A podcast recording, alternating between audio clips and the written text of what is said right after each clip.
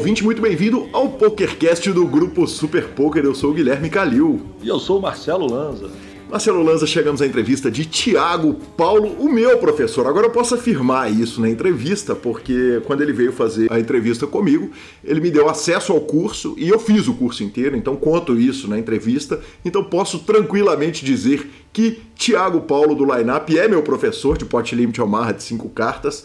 E foi muito legal fazer o curso, a gente discute tudo na entrevista. A gente começa lembrando que para ouvir um podcast você tem todos os agregadores, estamos também no Spotify, no Deezer, no YouTube, nos indique, nos dê cinco estrelas. Se você estiver nos assistindo no YouTube, nos dê o seu like, troque suas fichas sempre pelo Fichasnet perguntas, participações, sugestões, promoções e comentários. O nosso e-mail é pokercast.gruposuperpoker.com.br, Instagram e Twitter, arroba Gui Calil e arroba Lanza Maia. Nosso telefone é 31975189609. Você pode usá-lo para entrar no nosso super grupo do Telegram, que agora tem seu próprio torneio, e também para nos mandar áudios de até um minuto ali no WhatsApp, que a gente tem o maior prazer de tocar aqui no programa.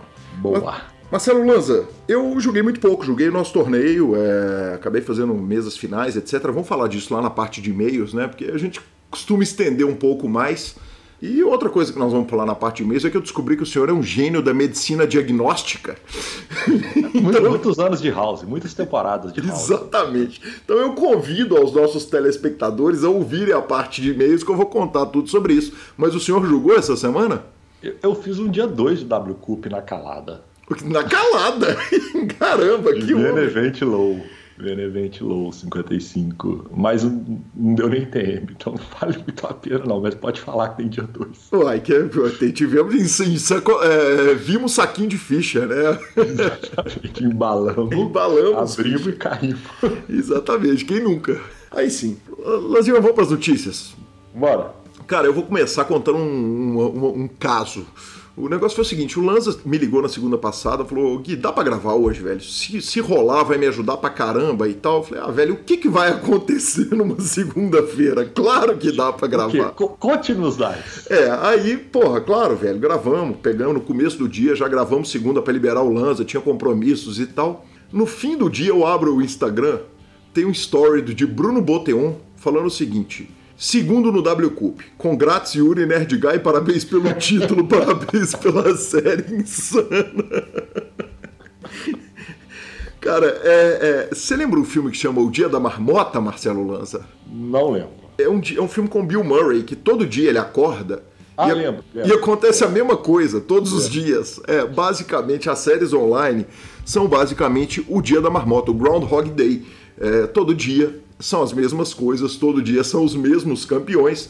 Nesse caso, foi no evento 48 raios, 5.200 dólares no Limit Hold'em 8 Max Progressive Knockout Sunday Slam, que teve 267 uh, inscritos. O Yuri bateu o Bruno Boteon no heads up o Yuri levou 246 mil dólares e o Boteon levou 151 mil dólares, números arredondados, claro.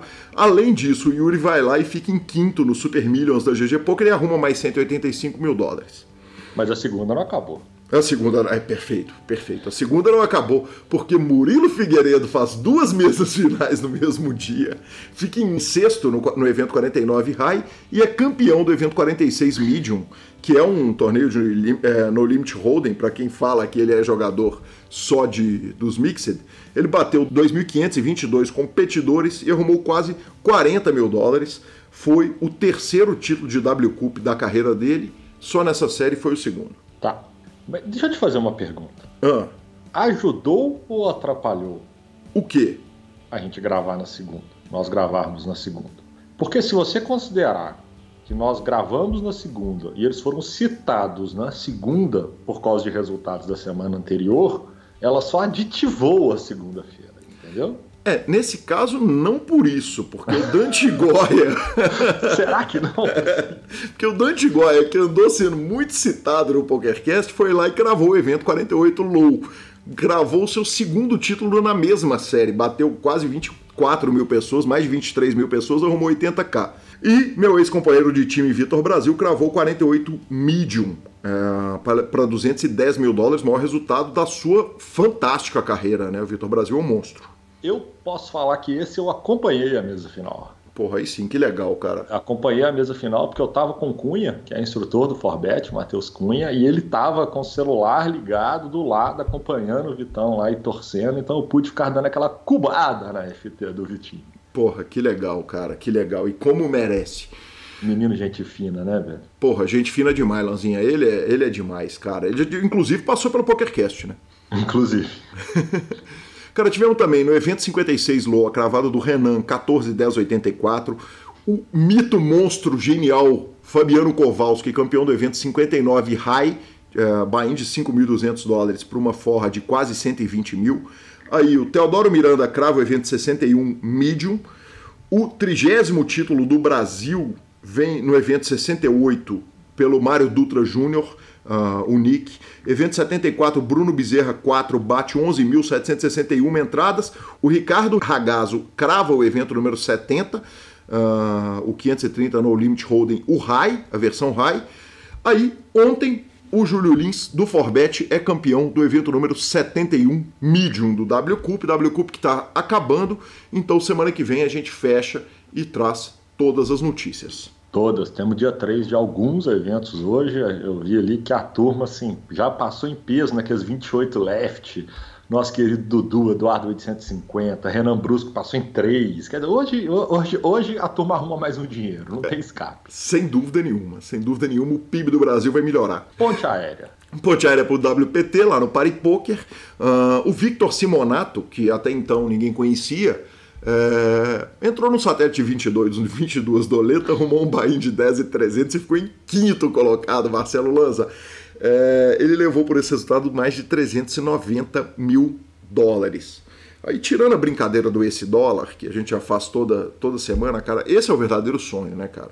É o sonho e é, a, e, é, o que o poker pode te, te, te, proporcionar, né, cara? Isso é brilhante demais. É o cara que não tem um grande investimento em bains, né, na vida, e aí faz o big hit que muda, né, velho? Que, que é mudança de vida de verdade, né? Que o cara arruma. Muda, poxa, nós considerando o dólar hoje é mais de 5, quer Exatamente. dizer, ele 2 milhões de reais. Exatamente. Nós estamos então... falando de literalmente de uma mudança de vida. É óbvio que ele é o que a gente fala, em um torneio, em dois torneios, cara, todo mundo pode chegar, entendeu? Deu aquela ventada, segurou. Óbvio que se talvez ele não se preparar, for jogar esse tipo de bain com uma frequência, a variância vai pegar a curva contrária, a turma lá e pica das galáxias mesmo, ainda mais jogando esse tipo de bain.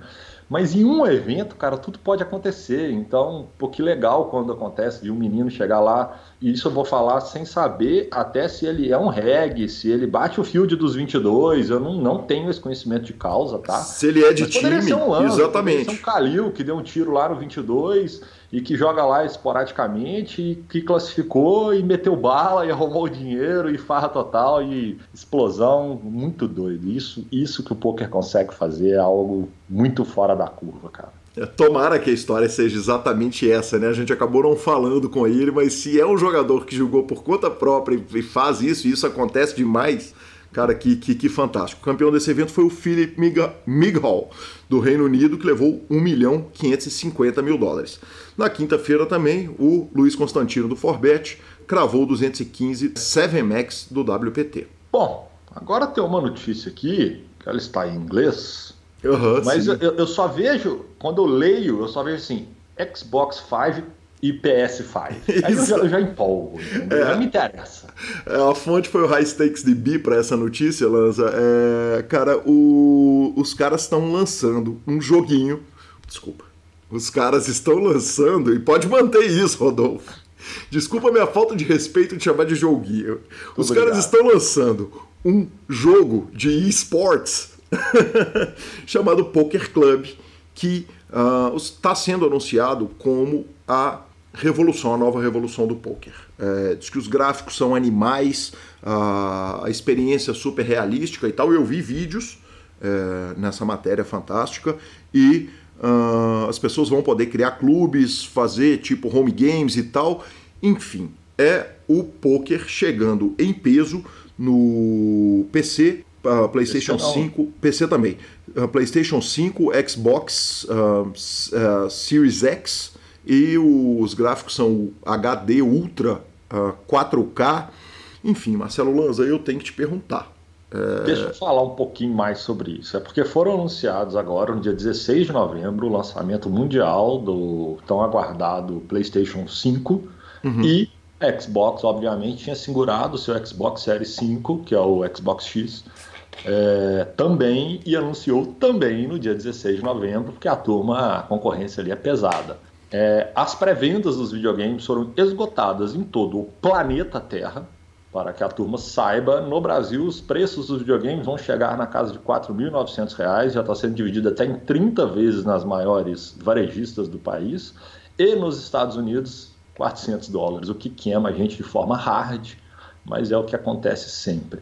Eu acho muito interessante a dinâmica da turma do poker. O poker já era inserido em vários jogos super famosos, como Red Red Redemption, onde você tinha séries dentro do jogo você jogando aquele faroeste que você tinha missões que você tinha de jogar poker, inclusive dentro dos, dos grandes salões etc e tal.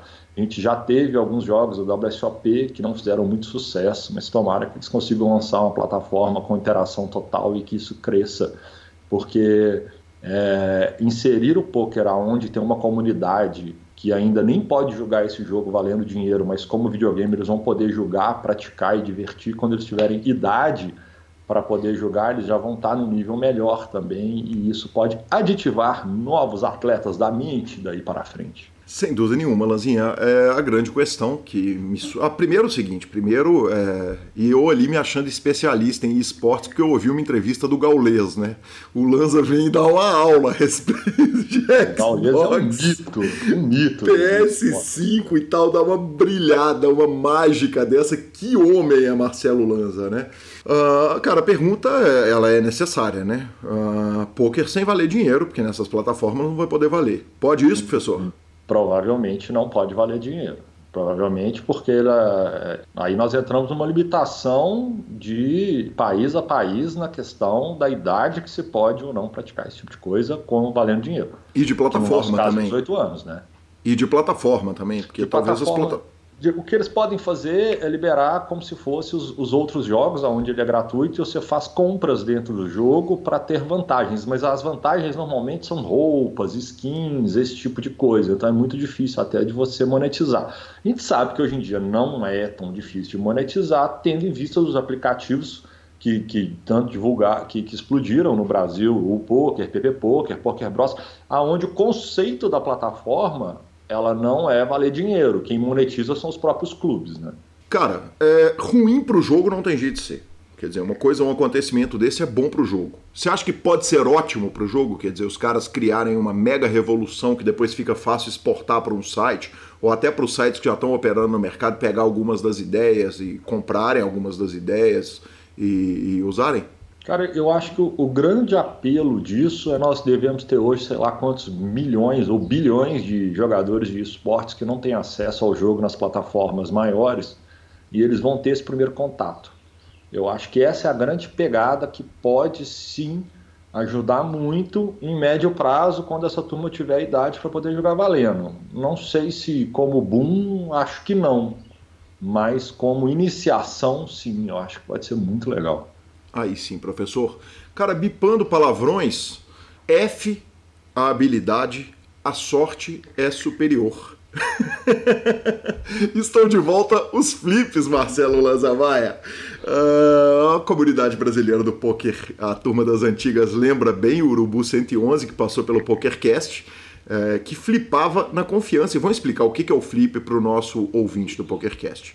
Calil e Lanza sentam, cada um com 10 dólares, né? No nosso caso, eu sento com 10 dólares na mesa, o Lanza senta com 10. Eu viro para ele e falo, cara, a Win sem ver as cartas? Sim. Na próxima mão, a gente recebe, eu recebo minhas cartas, ele recebe as dele. Eu puxo a barra, dou all win, ele puxa a barra, dá all win, independente de qual, quais são as mãos, e a gente vai fazendo isso até machucar um ao outro e, e, até os dois se divertirem muito e se afogarem na adrenalina do ato de flipar é, enormes fortunas como o Urubu fazia no, nos bons tempos dele. Cara, o fato é o seguinte, a GG institucionalizou o flip, Lanza. A GG tá dando agora a opção do seguinte, a win no escuro, vamos, vamos, antes dela dar as cartas.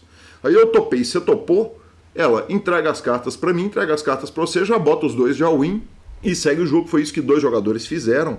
É, eles fizeram ali, poxa, quase 10 flips, é, tudo no escuro. E. Bicho, eu me diverti demais vendo os vídeos, só soube depois do negócio, né, cara? Mas degeneração e, e, e, maluquice é tudo que a gente quer ver no poker, né, cara? Vamos falar pelo lado pessoal, né? O lado pessoal é bom demais, a gente se diverte horrores com as degenerações de level hard. Tudo que tiver de level hard, apostas estranhas e etc e tal, a gente sempre se diverte. Pelo lado da imprensa, como mídia, olha, eu acho que isso não é uma coisa boa. Eu acho que você está aumentando a questão da variância, do jogo de azar, está né, é, é, liberando para que a turma, no momento de queimaceira, quando ela está fora do seu, né, do seu juízo perfeito, possa fazer algumas bobagens, mas tendo isso, todos são maiores de idade e eles têm que se haver com as consequências dos seus atos. Olha, eu sobre isso tenho a dizer o seguinte: dois caras adultos, maior de 18 anos, que façam o que quiserem. Eu tenho duas reclamações e uma sugestão. Primeira reclamação: os caras fliparam o Holden. Isso não pode ser feito em Holden, cara. Você não, tem, pode. não pode. Você tem que flipar. já foi superado. Se você vai flipar, é uma rádio de preferência de cinco cartas. Se tiver de seis, que seja com seis. Concordo. Segunda reclamação. Cara, se vai ter flip de 100 mil dólares, 200 mil dólares, tem que ter o squeeze river. Aquele botãozinho River ele tem que vir com sofrimento. Você não pode abrir o River de uma vez. No vídeo que foi postado no Super Poker, o River está sendo aberto direto, até porque eles bateram várias, vários boards. Mas tem que ter Squeeze River em todos os boards. Todos. E fica uma sugestão. Eu queria que a GG criasse um, um dispositivo de notificação para me notificar quando estiver rolando flip acima de 100 mil dólares no meu telefone, que toda vez que estiver acontecendo isso eu quero ir lá ver. Então, por favor, ativem só essa notificação no meu celular. Obrigado. Sem mais por momento, pelo momento. E por último, Lanza, fechando a nossa sessão de notícia que acabou alongando hoje, uh, Jonathan Little banido do America's Card Room, cara. O CEO da empresa, que é o Phil Nagy, da Winning Poker Network, é, ficou sabendo a respeito das críticas do Jonathan Little no site, que, entre outras coisas, é, falou que para os seus alunos não deixar muito dinheiro parado no site e tal. Eu, eu, eu tenho opiniões e a sessão está alongando, então é, é, é, é, eu vou dar minhas opiniões primeiro, Lanzinha, e você, complementa, fica à vontade, cara. Discuti bem com o rádio uh, essa semana a respeito disso. E é direito da rede banir o, o Jonathan Little? Sim é direito. Se, se é legal que ela faça isso onde ela opera, ela pode banir. Agora, o Jonathan Little é um cara que bota um material de extrema qualidade, muito material gratuito. Ele é coach de poker, mas ele bota muito material gratuito. Ele é um embaixador do problema nos Estados Unidos, e nos Estados Unidos é um lugar onde não se tem poker online regulamentado. Quando tem, são em poucos estados, são sites pequenos e tal. Queira ou não queira, falando bem ou mal, ele mostra que o site existe para quem é, gosta de jogar poker online nos Estados Unidos. Além disso, o seguinte, cara, tem uma frase que fala que não existe má publicidade. Qualquer publicidade é boa publicidade. E então, cara, eu acho que no final das contas entendo o banimento do cara, mas como são burros, velho, que burrice do, do, do CEO de banir o cara, velho. E, e, e, na minha humilde opinião é o problema de você ter um grande operador só operando no lugar que os caras acabam podendo fazer esse tipo de bobagem sem ter concorrência.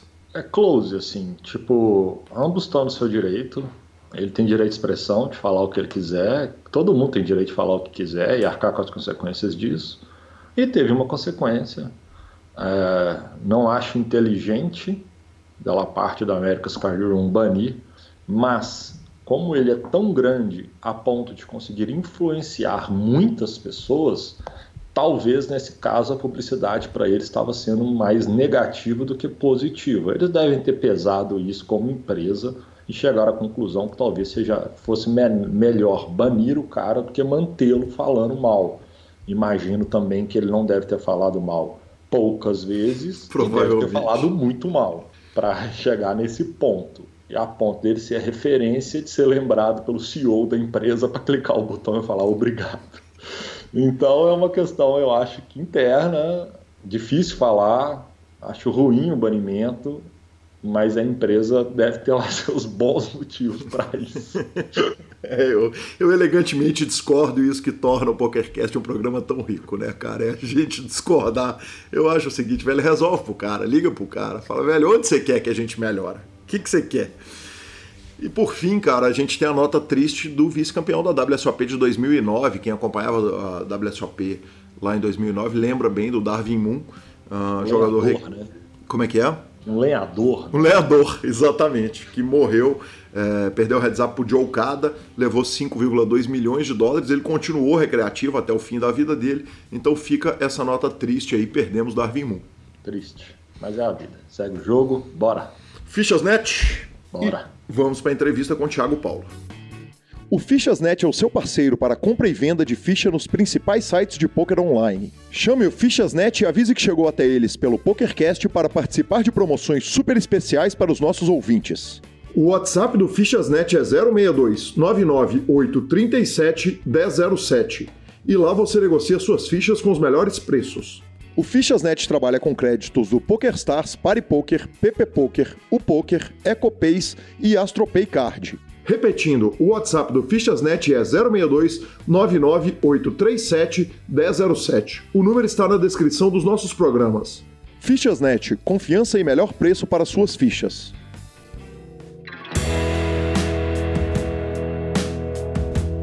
É com grande satisfação que recebo aqui no PokerCast esse cara que eu tava um tempo, aliás, tive diversos pedidos para trazê-lo pro PokerCast. Comecei o contato com Fosteira e agora recebo aqui ninguém menos que Thiago Paulo, que eu posso afirmar a partir de agora que é meu professor de Omar, afinal de contas eu sou aluno da Five Card Secrets.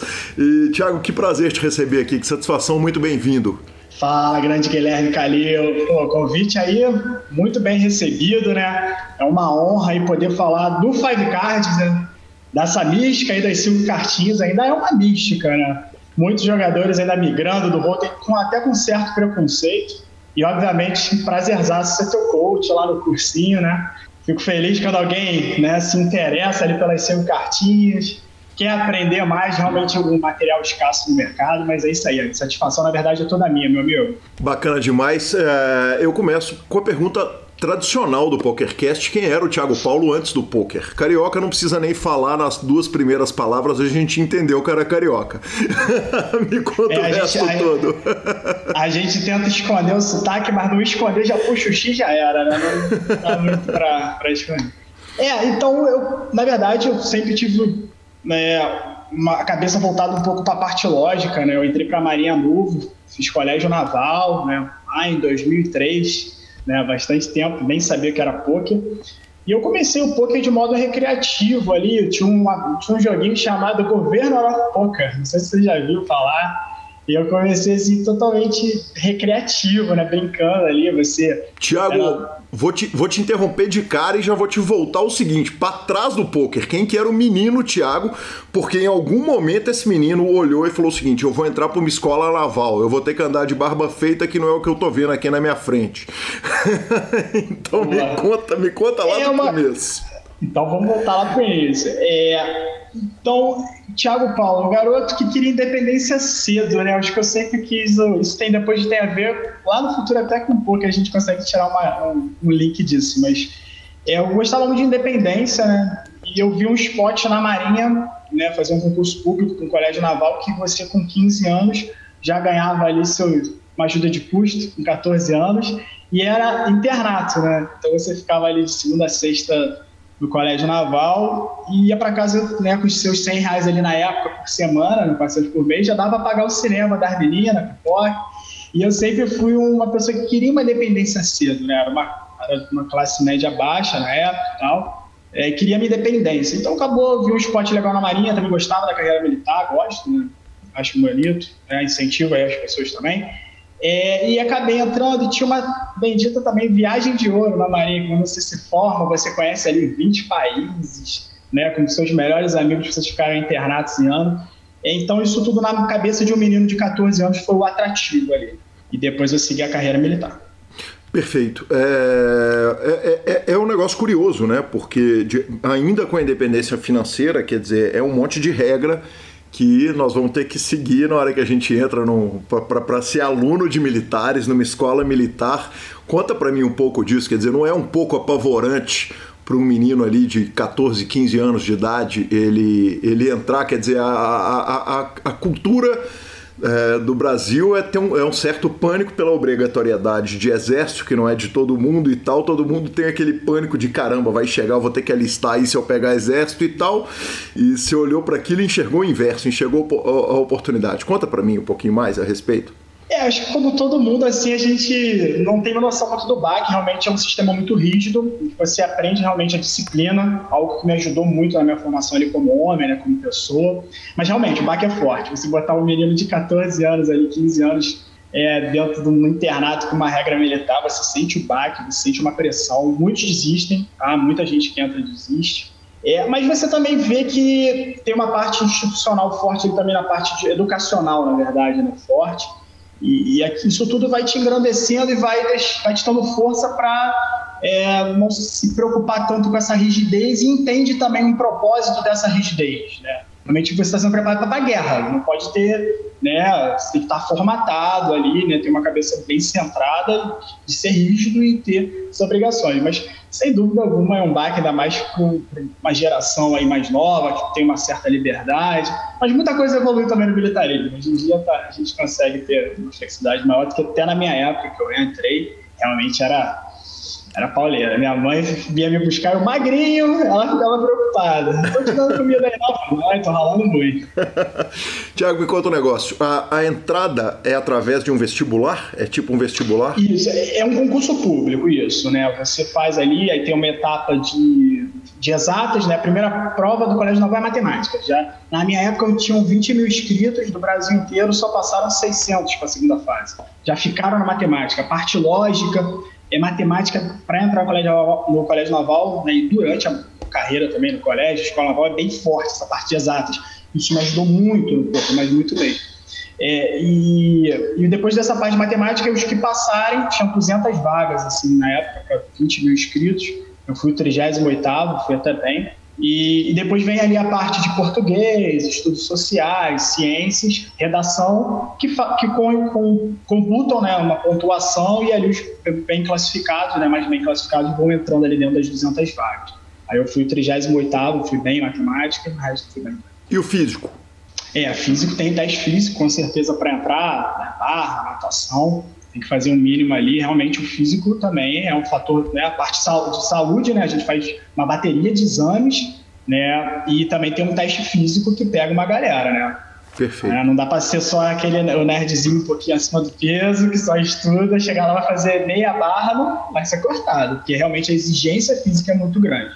E aí, o que que acontece? Quer dizer, você entra para a escola e teoricamente você deve ter que, se você passou no concurso, você deve ter que manter o mínimo de nota, é isso? E na hora que você termina, você está contratado? Você é um, um, cara da Marinha?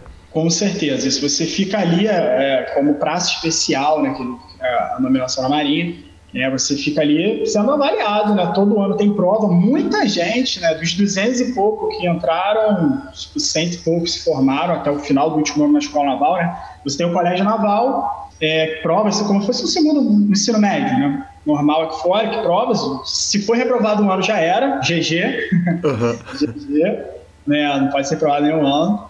E, na verdade, pode ser um ano, se for no segundo, se for duas vezes, aí que você é cortado, né? É o GG. E, não, aliás, é, quer dizer que não pode ser mais de uma matéria. Se for reprovado em duas matérias, aí sim é, GG. Uhum.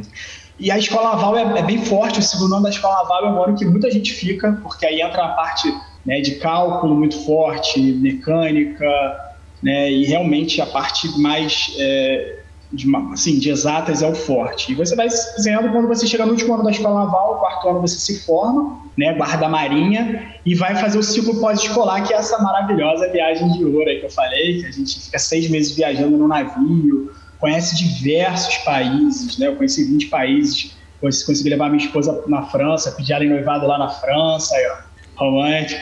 É, e depois que você volta dessa viagem, você é segundo tenente. Aí, quando você vai segundo tenente, você ganha ali, assim, a sua estabilidade, vamos dizer assim. Uma analogia aqui com o mundo, é, com o mundo aqui fora, como se você tivesse um estágio probatório e daí sim você fosse contratado com uma estabilidade. Uma analogia, um pouco diferente, mas é uma analogia que a gente pode entender melhor o sistema. Perfeito. Como segundo tenente, aí sim você tem uma estabilidade, como é a estabilidade de um funcionário público. Se você não fizer Isso. nenhuma bobagem, nenhuma barbaridade, você vai manter uma carreira inteira no Exército, vai provavelmente ter uma ótima aposentadoria muito cedo. Perfeito, exatamente. Você vai galgando ali os postos, aí tem alguns cursos e tal, mas nada comparado com a parte de formação acadêmica, né? Então, seguir a carreira, só não fazer nenhuma besteira. E aí o, o Thiago Paulo vira e fala o seguinte, cara, quer saber? Eu tenho estabilidade, tenho salário, tô tranquilo, tem esposa e tem menino? Tem filho. Tem filho. Tem filho, nove tem filho. E vou jogar poker. Me conta como é que é. Primeiro o seguinte, ainda mantendo para a gente poder sair da parte da marinha, é o seguinte, a, a saída da marinha é GG ou ela é pause? Eu pedi uma licença, né, de dois anos, que você ainda pode voltar, mas você fica sem salário, né, uma licença para tratamento de interesse particular. Então eu tomei essa decisão, decisão molinha, né, de ser tomada, né, mas algumas noites de sono perdida, mas eu enxerguei realmente no poker um spot muito forte. Né? E então foi isso, né? Eu cheguei num posto que eu era capitão tenente, né, lá no meio da carreira para, na verdade, na descendente, né, faltava 13 anos para aposentar. É, pouco tempo, né, com salário integral, então você, você tem a estabilidade, tem uma instabilidade ali no poker, né, muito grande, né, para quem acha que é fácil poker play, não, na verdade é muito difícil, mas muito compensador. É, eu cheguei a essa decisão pautado no seguinte: eu sei que eu sou muito bom no que eu faço e eu preciso no poker e eu preciso de tempo para expandir isso, tá bom? Uhum. Então, o tempo que a Marinha não me dava, porque obviamente você tem que ter uma dedicação muito forte, eu levei isso na balança e, falei, e obviamente, eu, eu, poker eu faço hoje em dia com um prazer absurdo né? Eu subo para o escritório, para o meu QG, para grindar, isso dá uma felicidade, uma qualidade de vida muito boa para a família também, né? Que eu estou em casa agora todo dia. E essa decisão foi difícil, mas eu acho que a palavra-chave da minha decisão foi isso aí: tempo e fazer aquilo que também vai me dar uma rentabilidade maior. Óbvio que a parte financeira, apesar de ser uma estabilidade, né? Tem uma estabilidade. Eu botei na balança, peguei meus últimos dois anos ali de lucratividade, fiz um comparativo com o meu salário na Marinha, tipo, foi muito maior. Então, tudo isso influenciou ali essa decisão, que não foi nada fácil, mas a gente está nessa licença que, sinceramente, eu pretendo manter aí como uma, porque como realmente é a minha carreira. É claro que eu quero sair do assunto militar e quero entrar no Omaha, que é o que, eu, que, é o que me interessa, mas o lado humano do, do poker é um, um lado que o PokerCast pega muito. A gente quer muito saber da história de vida. Você ligou para algum jogador de pôquer, esse jogador de pôquer, quando você ligou para consultar ele se você devia tomar licença, te pegou pelos dois braços e te chacoalhou e falou: Você tá maluco, vai voltar e vai.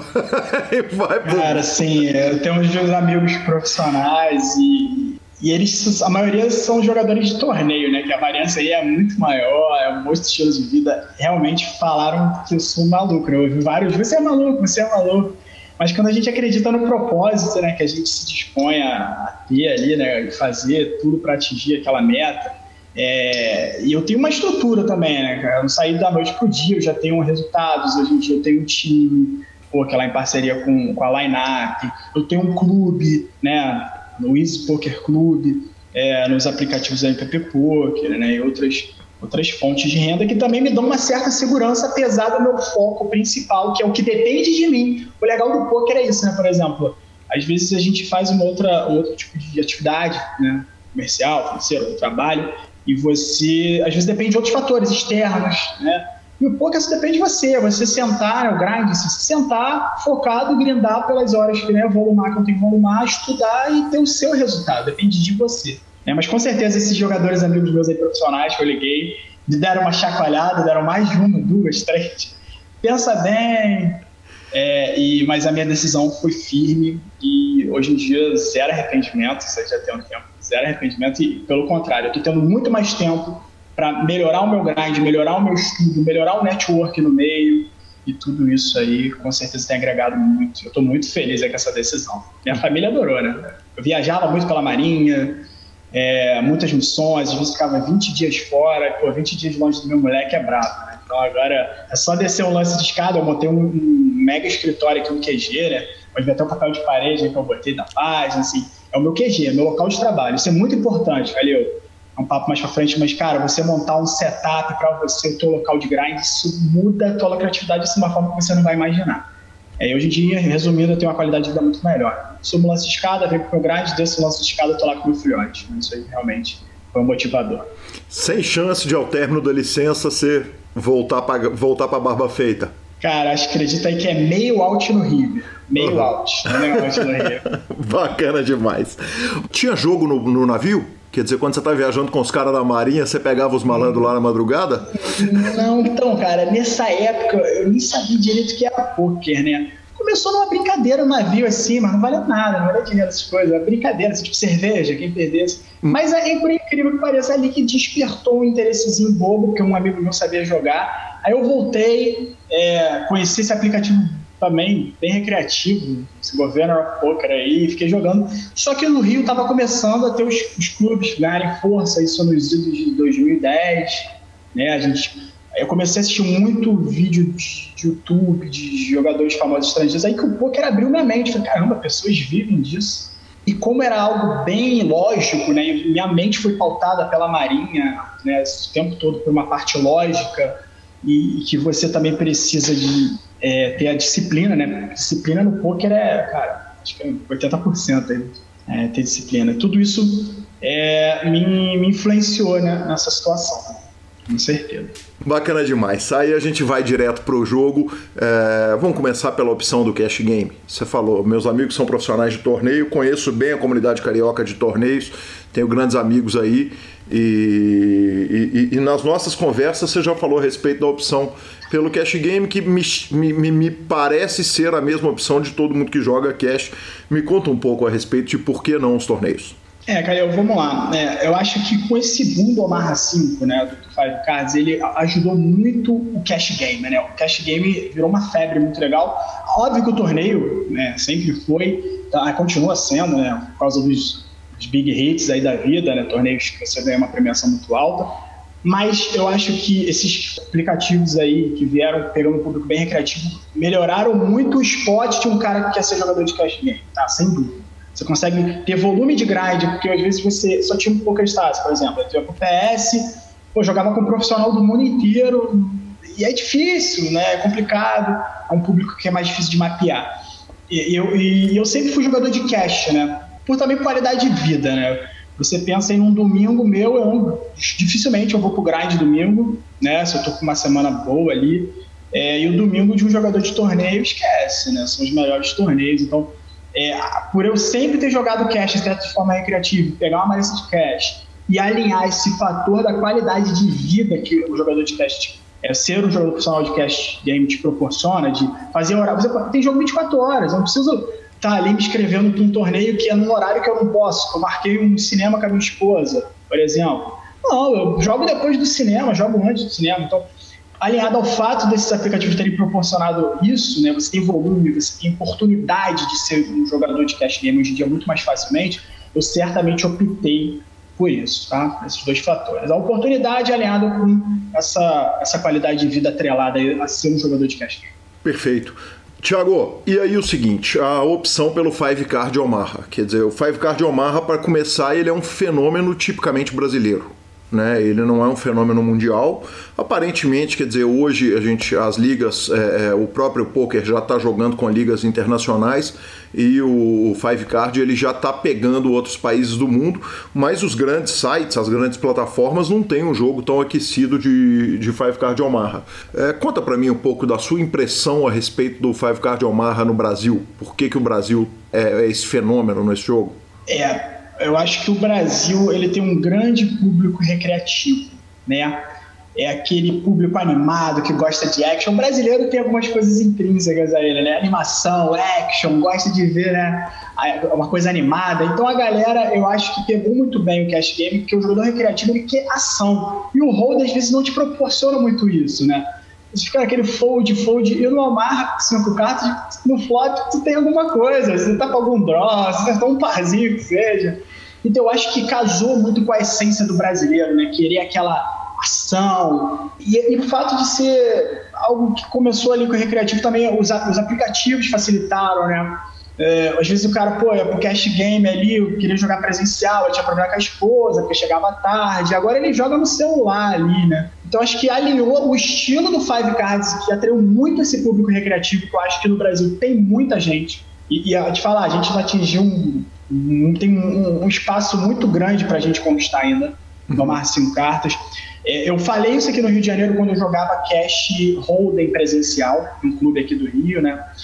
É, eu sempre falei, ó, quando começaram a introduzir um dealer choice aqui, cashzinho de Omar, Aí eu fui um dos caras falar, ó, vai morrer o cash né? Porque o pessoal gosta de ação. Aí os, né, vai os tiozão, né? Os tiozão que é lá pra brincar, fala, não, tá maluco. Omar é jogo do capeta, não sei o quê, é jogo de baralhão. Cara, não deu um mês, todo mundo escolhendo só Omar, Omar, Omar, Omar. E quando eu vi o spoiler, é, os tiozão, tudo tava lá, eu quero quatro cartinhas, eu quero ver flop, não aguento mais foldar é, no Holden. E quando, trouxe, quando criou a realidade do, do Omar cinco cartas, eu me remeti a esse momento em que o Holden perdeu espaço para o Omar Standard. E agora eu vi, eu vi lá, tive essa impressão de que realmente o Omar cinco cartas, quando eu joguei a primeira vez, eu falei, cara, isso aqui vai bombar. Sabia que era um esporte perfeito. Casa muito com o perfil do brasileiro, né? E eu não tenho dúvida que isso aí também vai tomar uma proporção mundial grande, como o próprio Omar, né? Tem, e a gente já vê ligas estrangeiras aí, né, dentro dos aplicativos. Então, eu acho que vai tomar ainda uma. Five Cards está na proporção assim, ó, muito pequena do que ainda vai tomar, né? Por atender muitos anseios desse público recreativo. E não deu outra. Quando eu vi o Omar 5 ali no aplicativo, foi crescendo, crescendo.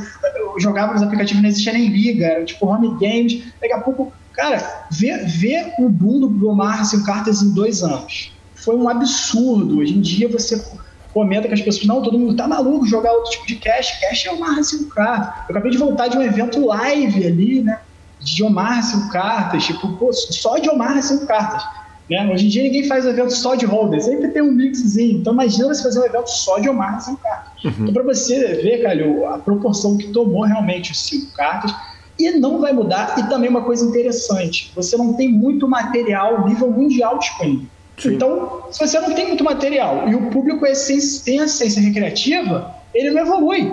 Então, uhum. fica um sonho ali para quem quer se desenvolver como jogador profissional. Não pode perder esse esporte. Perfeito. Você fala é, tanto no curso quanto na nossa fala antes de entrar na gravação, você falou o seguinte, não, porque tem um estigma, tem um certo preconceito com o jogo, e depois você falou, falou que, que os tiozão, não, o, o jogo é o negócio do diabo e tal. É, existe um estigma é, é, é, comum a gente ouvir, quer dizer, lá no grupo do Telegram do PokerCast, eventualmente eu, eu brinco, pô, não, tô jogando Five Card Omaha, ou numa transmissão os caras viram e falam o seguinte, ah, tá jogando bingo e tal, que obviamente a gente sabe que não é, mas existe esse estigma. Você acha que melhorou, tá melhorando? O que, que você, qual que é a impressão que você tem a respeito? Melhorou bastante. Qual é o indicador que a gente vê? O maior número de pessoas aderindo à modalidade. Uhum. Simples, né? Esse é um grande indicador. E é óbvio que tem, né? O ser humano, por si só, ele tem aquela barreira de mudanças, né? E você vê um jogo em que as equidades são próximas, dá a impressão realmente que é um bingo. Mas é só você entender que são modalidades totalmente distintas. Você não pode valorizar um as como no holding, né? Você, um as no holding, tu vai ter 80% das vezes vai ganhar. Aí você supervaloriza. Ah, all-in para flop, sonho, uh, bibelisca. Agora tu vai para five cards, calma, peraí, vamos analisar aqui né, os stacks, né, SPR, é uma parte técnica, você tem uma análise técnica também muito forte. E a questão de adaptação, acho que a palavra é essa. O que, que faz você né, perder ali, acho que o preconceito? É você simplesmente se adaptar à modalidade. Não adianta querer resolver no pré-flop. O Marra Cards é um jogo de pós-flop. E as pessoas foram entendendo isso. Foram entendendo que, beleza, você vai ter muito flip, mas se você entrar em situações de spot mais EV no longo prazo, você vai ser muito mais lucrativo. Compensação, quando você ganha esse bingo, entre aspas, né?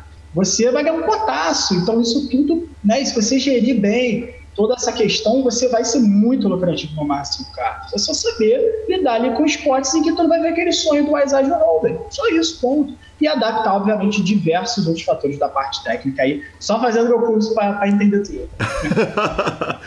Tiago, uma coisa que é, é, é, a gente que é velho de jogo, que está no jogo há muito tempo, percebeu o seguinte: toda vez que surgiu um jogo que era muito fácil ganhar. A história do poker é essa.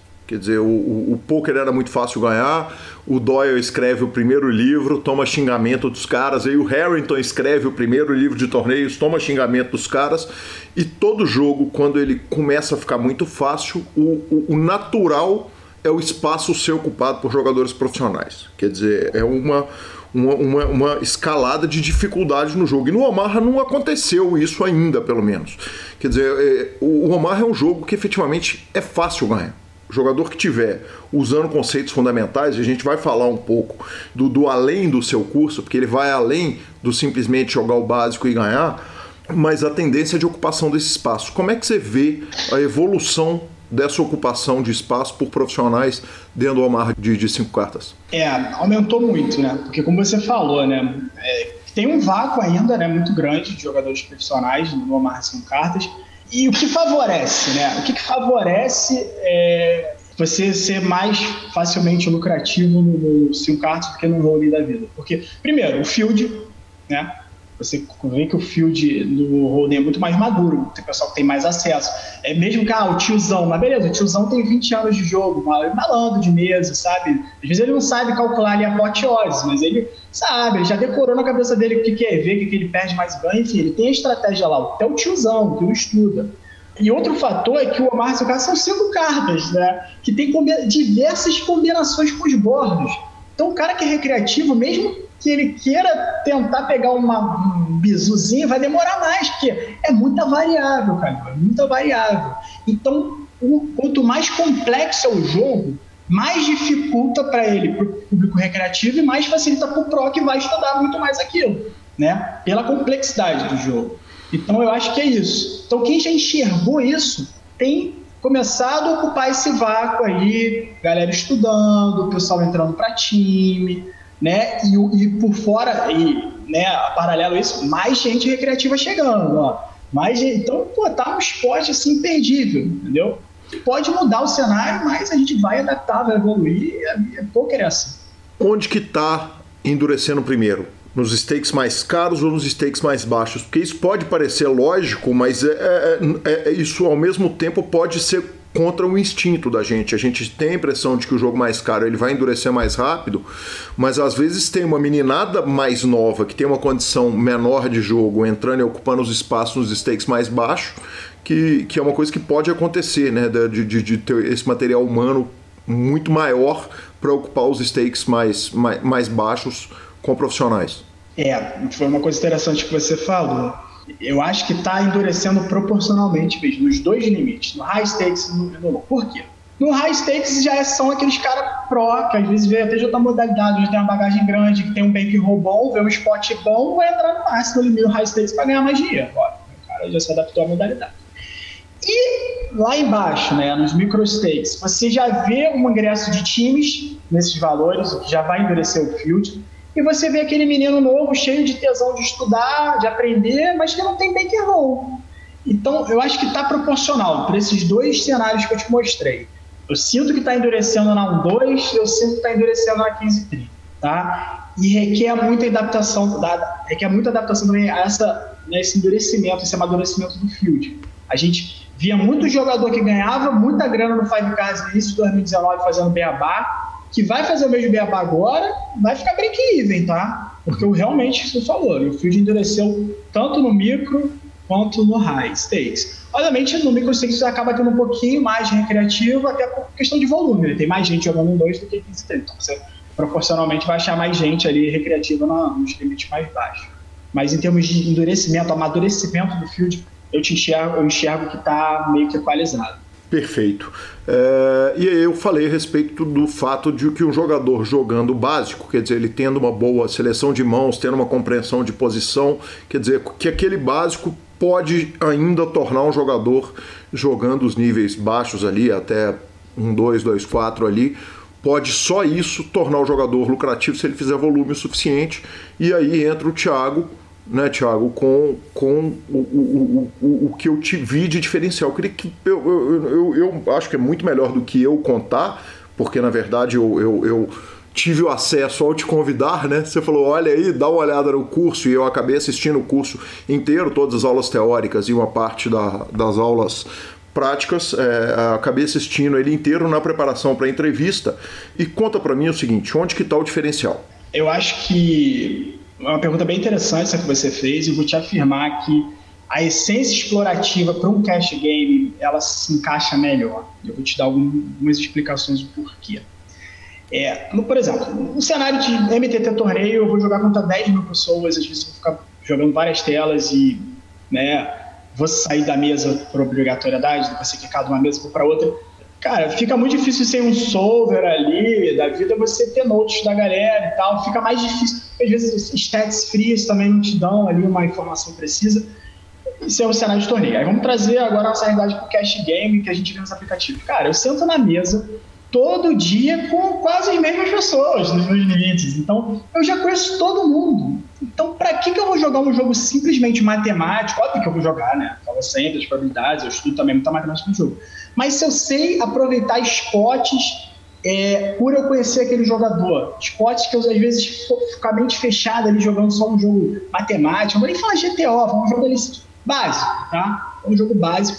Eu, é, eu perco muitos spots assim, que eu introduzir um jogo explorativo, que é a minha essência, você viu aqui no meu curso, eu saio um pouco do beabá, eu introduzo essa mentalidade, esse conceito de jogo explorativo, que as pessoas confundem como um jogo muito agressivo, não é. Obviamente, a gente introduz um pouco de agressividade, mas é mostrar para as pessoas que existem spots e que a gente não tem valor e a gente consegue, através de um, um blefe, né, é, extrair um pote e ganhar um pote de, com Royal Straight Flush ganhar um pote com, com blefe, se for o mesmo valor monetário, ali dá o mesmo, né? Então é igual o futebol, não existe gol feio, o negócio é fazer gol aí. Então é a mesma coisa. Então as pessoas às vezes perdem muitos esportes é, ali que, que podia explorar mais o jogo. No cash game te dá essa facilidade, você está jogando aquelas mesmas pessoas do aplicativo, o outro muda a conta, mas logo tu percebe que é o cara. Tem cara que mudou o nick três vezes, eu já sabia que era ele, pelo estilo de jogar, né? Tem, no online tem as tel também, né? Você consegue perceber muita tel ali de size stats, de estilos de jogo, enfim. Então, eu acho que a essência explorativa o cenário que a gente tem hoje, tá? Tudo é mutável, mas no cenário que a gente tem hoje, um jogo mais explorativo, por você jogar com pessoas mais conhecidas, né? É, conseguir ali aproveitar esses spots, não só basicamente fazendo beabá, até porque daqui a pouco, valeu, muita gente aí vai estar tá fazendo beabá, e você vai estar tá junto da massa, e a gente tem que estar tá lá na frente, tem que estar tá com o pensamento, ó, a estratégia ó, lá na frente. Como é que eu vou jogar contra um cara que faz o beabá? Saindo um pouco da lógica dele. Né? Se eu jogar a mesma lógica que ele, a gente vai ser break-even e só o rei que ganha. Entendeu? Então, é complicado. Então, certamente, pelo cenário que eu vejo hoje, você ter um jogo mais explorativo, saber fazer os moves certos nos momentos certos, é, e fazer também, é lógico, o beabá em situações que realmente só dá para fazer o beabá, é o caminho das pedras aí. Tá? Essa é a minha essência, essa é a minha visão e é o que eu né, coloco ali, eu, que eu ministro no meu curso. Uma base importante que o curso tem, Thiago, é a, questão de você nunca perder o spot. Quer dizer, você betar, porque a grande maioria dos jogadores tende a jogar fit or fold, quer dizer, acerta ou se não acertou, ele, ele desiste. É, e aí Exatamente. você vai ensinar o jogador a pegar aqueles spots, a ser lucrativo naqueles spots. Onde que está o grosso do ganho do jogador profissional de, de Omar de 5 cartas hoje? É ganhando do regular que faz o beabá ou ganhando do fish maluco que chega lá para jogar dinheiro para cima? É, eu vou te falar que é, é meio a meio, né? É meio a meio porque a gente tem um, muita gente recreativa que fazem realmente a gente ter uma lucratividade boa, porque é, no poker, né, obviamente no Omar 5 cartas como uma modalidade, é o, o seu lucro ele é, ele é fruto de tomar decisões certas tomadas no longo prazo. Então, se você está jogando contra um cara fichzão, você vai tomar muito, muito mais decisões certas do que ele, e no longo prazo você vai ser muito mais lucrativo que ele. E entra aí, é também o que eu vejo muito, foi o que você falou, uma bela colocação, a galera, é isso aí, eu paga, se acertou, se não acertou, folda. E você pegando esses spots em que você sente que o jogador regular já vai fazer aquele size bet, às vezes nas minhas lives, né, que eu faço toda terça-feira, 8 horas aí na live, quem não conhece o canal, ó, Five Card Secrets aí, o canal do YouTube, parte para lá. Toda terça-feira tem umas lives aí interessantes, a gente discute pra caramba. E eu mostro bem isso nas lives, né? Às vezes eu brinco, ó, vai trebetar aqui, ó, vai abrir, ó, rodou em gap, vai abrir. Vamos com, vamos com o range fraco, a gente já sabe que ele. Ah, o cara tem o, o CBET 60%, ele vai ser betar, vamos de check raise. Esporte, sabe? Que você não pode perder. Tá, tá ali o adversário te falando. Ou então aquele small blind que tribeta pré-flop é, cara com VPP 16%, ele já levantou a plaquinha. Ó, eu tenho as AIS. Eu tenho as AIS. Os dois deep, obviamente, né? Pode estar short, não tem move pós-flop. Eu vou pro pós-flop com range mega aberto, porque eu sei que se bater 6, 7, 8, às vezes ele vai ser betal, não vai ser betal, eu lá com rei, rei, vou botar, o cara vai folgar. Né? Então, tipo assim, são esportes que você não pode perder e que vão te agregando valor também na, tua, na sua lucratividade. O bom de jogar um jogo explorativo é que, como você ganha esportes que às vezes você não ganharia, isso afeta e ajuda a diminuir a variância do seu jogo. Né? Porque você pô, perde um pote sem beber. Beleza. Aí, às vezes, se eu jogar só o beabá, eu vou recuperar esse pote sem beber daqui a, sei lá, mil mãos.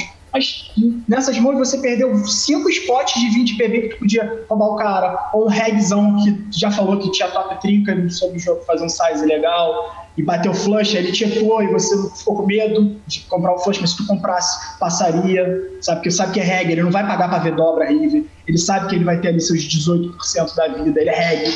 Se tu botar e ele te botar em flush draw, ele não vai te pagar, porque ele joga um jogo matemático. Então não pode perder um spot desse, tá? E tudo isso está agregando valor. Aí 20 PB aqui, 20 PB aqui, recuperei meu 100 PB down, ó, só com os potes aproveitados, só com o jogo explorativo. Né? Então acho que é meio a meio, né? gente não pode desmerecer o nosso lucro aí em cima dos, dos fiches, que realmente é forte, mas a gente conta os regras por mapear, de saber o estilo de jogo que eles jogam, para saber que eles não pagam esse exemplo clássico que eu te dei, top trinca para ver dobra no River, porque ele vai jogar o jogo matemático, você não vai dar pot odds para ele. Você explora, extrai valor, opa, já vai batendo minha perda, então quando você vê, acho que é meio a meio, né? Isso, em suma, respondendo essa pergunta, acho que é meio a meio. Perfeito. Tiago, se eu te perguntar onde que eu devo jogar uma de 5 cartas, você vai falar, vai jogar no meu clube. E se o ouvinte perguntar, eu vou falar com ele para ir jogar no meu. justo, justo, justo. É, mas uma parte que você fala pouco a respeito, no, no, no, no pelo menos na parte teórica, talvez é, eu, eu, eu, vá ver isso lá para frente, porque naturalmente vou continuar fazendo o curso. Talvez eu vá ver isso um pouco lá para frente, a parte de table selection quanto é importante, porque eu vi você sentando nas mesas e tocando cacete. Uma coisa que você fala muito é o seguinte: você bota, isso é um negócio que eu acho muito legal, colocar a live que você perde. Que eventualmente é o seguinte, ah, perdemos na live, mas tomamos a atitude certa. É o que eu tô. Claro. É, é, é, isso que paga minhas contas, tomar a atitude certa. Então, ah, tomamos o, o bad beat aqui, é do jogo, vamos jogo que segue e, e acabou, acabou a live.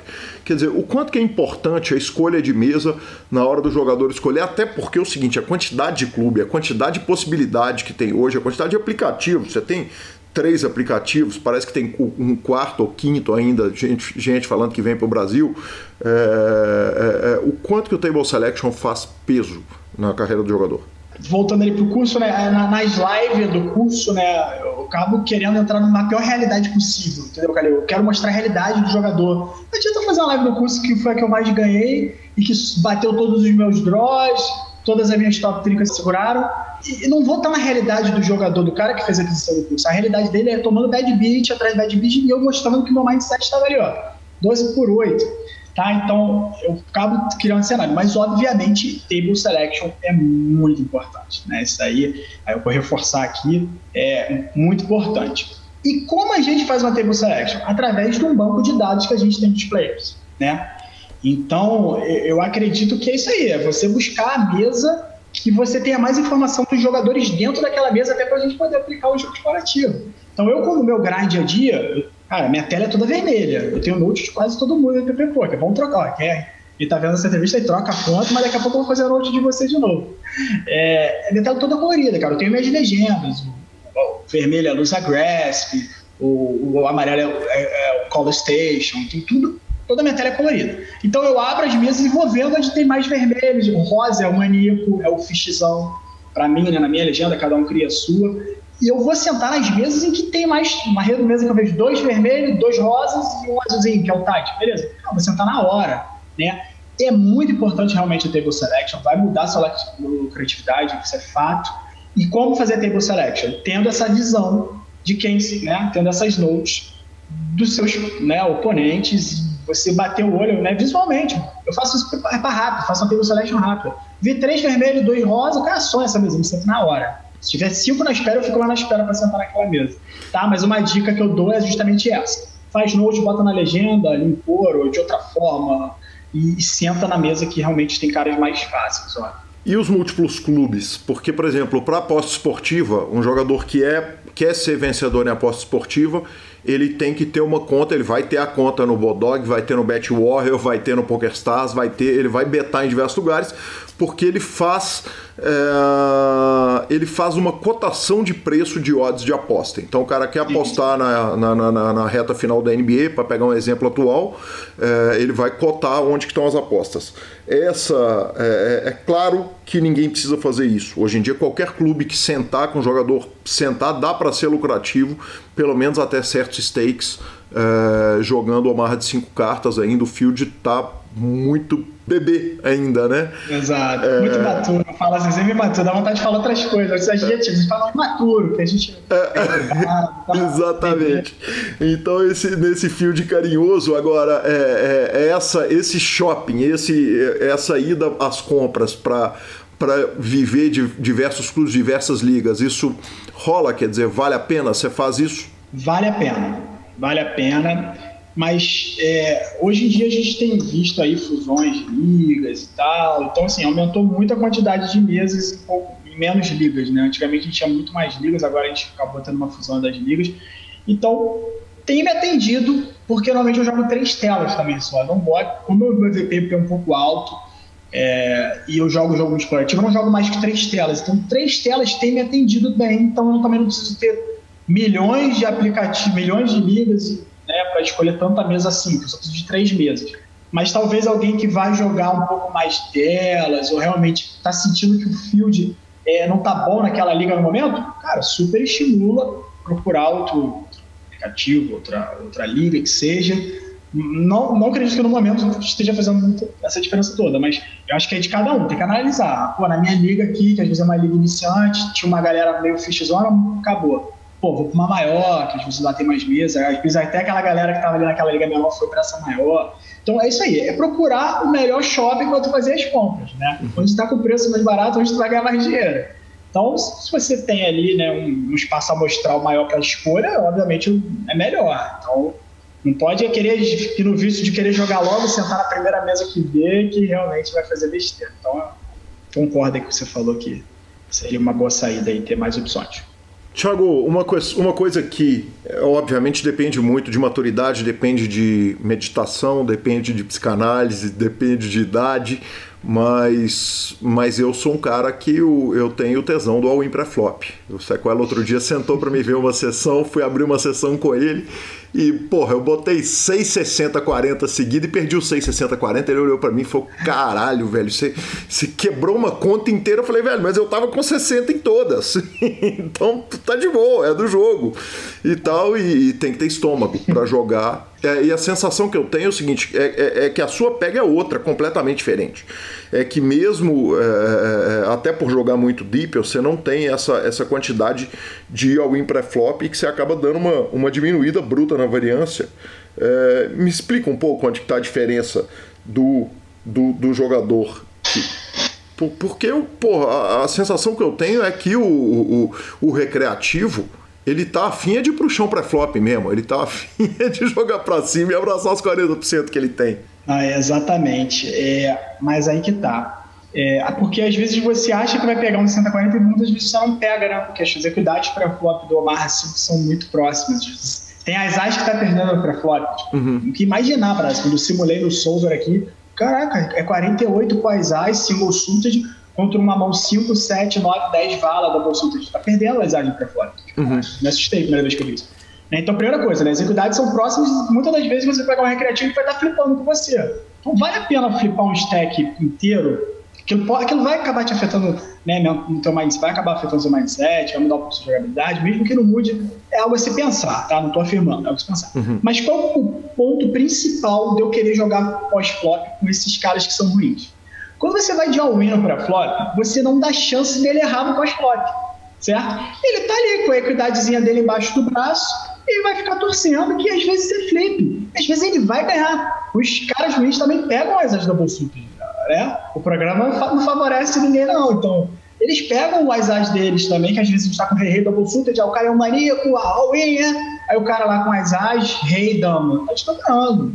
Vai estar tá 65 a 35 para ele, pô entendeu? E você, é, fora isso, você tem que dar chance deles errarem. Eles erram muito pós-flop. Então, para que eu vou me arriscar no 60-40 que seja, se eu posso pegar um, um 70-30 no pós-flop, porque eu vou ter top trinca flush draw, o cara vai ter só trinca, é, bottom, vai ter bottom trinca, top trinca e um flush ruim. vou pegar ali um showdown 90-10. Tipo, pra quê? Entendeu? É, poker é, é tomar as decisões certas, longo prazo. E eu vou tomar muito mais decisão certa ele no pós-flop. Para que, que eu vou dar essa vantagem para ele? Ele só, ele só precisa torcer se eu for de homem para flop. Agora, pós-flop, não. Ele tem que dosar o size bet dele. Ele tem que tomar a decisão se ele dá o call ou não. Ele tem que calcular a pot odds dele. Eu tenho muito implied odds envolvida. Né? Eu posso também pô, tomar muita grana dele no River sem me arriscar muito do que no all-in. Né? Tem, tem tudo, muita coisa. Eu prefiro muito mais jogar um pós-flop com um cara ruim do que simplesmente all-in. Não vou dar essa vantagem para ele só ficar torcendo, irmão. Queima a cabeça aí. Comigo tu vai ter que raciocinar muito pós-flop. Esse negócio de dar o in para flop é mole, né? Então é uma das explicações que eu dou no curso também. Por que, que eu jogo deep? Por que, que eu não gosto de jogo pré-flop? E contra os fiches, então, né? Contra o reggae, não é nem ruim, né? Porque o cara também joga bem, mas contra o fichezão, eu quero que ele vá para pós-flop e R, R, R, R, que é aí que veio o meu dinheiro sem muito risco. Ah, pegar 60, 40 matematicamente é ruim no longo prazo? Não. Primeiro que esse longo prazo aí, quando é que chega? Né? Será que eu vou ter essa amostragem tão grande? É uma coisa que eu falo também. É, por exemplo, um jogador de MTV torneio joga 15 telas, mão pra caramba, horas. Cara, o longo prazo dele chega rapidinho, porque a amostragem de mãos dele é muito maior que de você que joga três telinhas ali, pan, six max, né? Então, esse longo prazo dele chega mais cedo. Tá? Então, mas voltando, matematicamente, né, o pensamento frio matemático, 60-40. Pô, Calil, vamos jogar um, um cara coroa, mas com a moeda roubada para você, que é 60 para você e 40 para mim. Pô, para você é mega vantajoso no longo prazo. Mas será que não tem spots melhores, né, mais seguros, que não vão ficar pensando em longo prazo, que esse longo prazo, às vezes o cara quebra, esse cara ficha sai da mesa, aí tu fica horas jogando uma mesa dura, não acha outra mesa, ou acha um cara que você não consegue repetir a mesma. Quando você fala longo prazo, você tem que ter a mesma amostragem durante um bom tempo, né? Mesmo, mesmo cenário ali, né? Você tem que simular esse all-in contra um cara com o mesmo stack que você, uhum. nessa, nesse 60 40 mil vezes. Será que vai ter isso?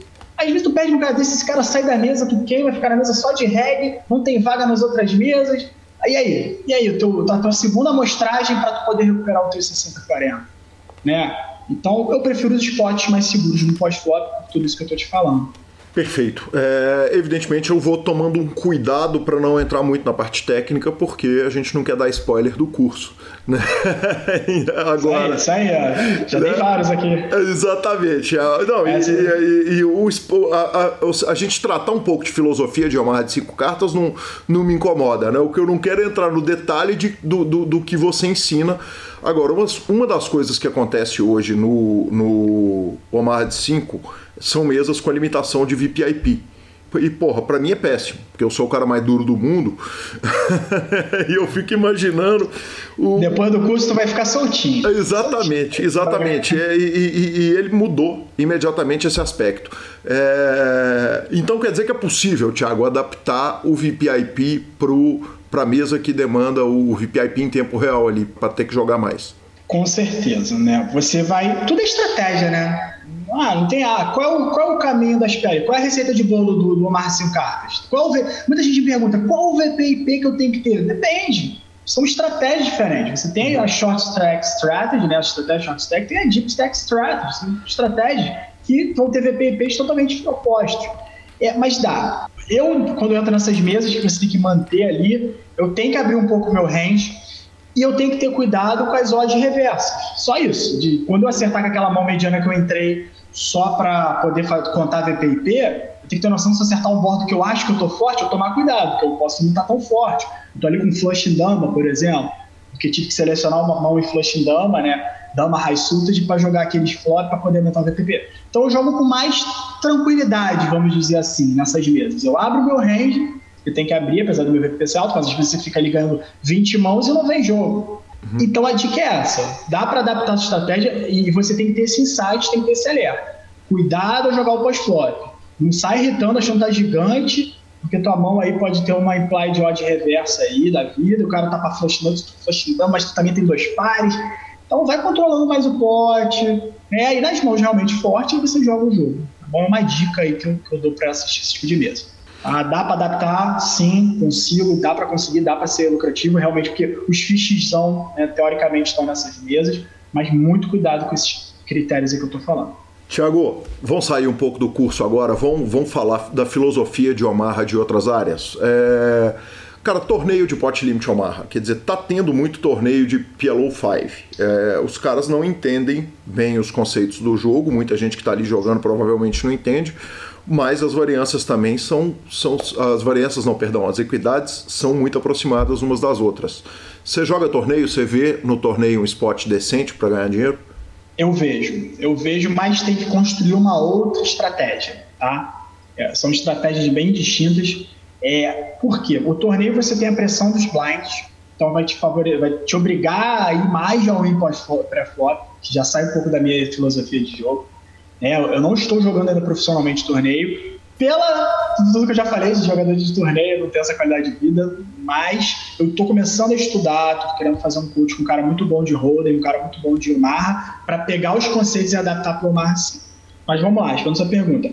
Vejo, tudo eu vejo um bom esporte, cara. Tudo. Torneio dá para ser lucrativo? Dá, mas tem que mudar uma estratégia que eu ainda não consolidei muito bem ainda e estou estudando para ver se é tão fácil essa estratégia. Porque como você tem pressão de blind, eu te falando, daqui a pouco vai ter uma hora que vai estar tudo no short vai ser obrigado aí de all-in para flop, né? Num torneio. Isso que no, no, cash não. Eu perco sem beber, eu dou rebate sem beber, fico jogando no mínimo com 200 PB ali toda hora. O torneio já era, acabou a parte de a fase de rebar e aí. Então, favorece um pouco menos, assim, na minha visão, favorece um pouco menos essa jogabilidade pós-flop. Um pouco não, favorece, né? Eu falei um pouco menos. Então, na minha cabeça, eu teria que criar uma estratégia para talvez lidar melhor com esses all-in pré-flop. E também outras coisas. No torneio você via uma diferença grande também, que é, no cash você tem a monetização das fichas, né, cara?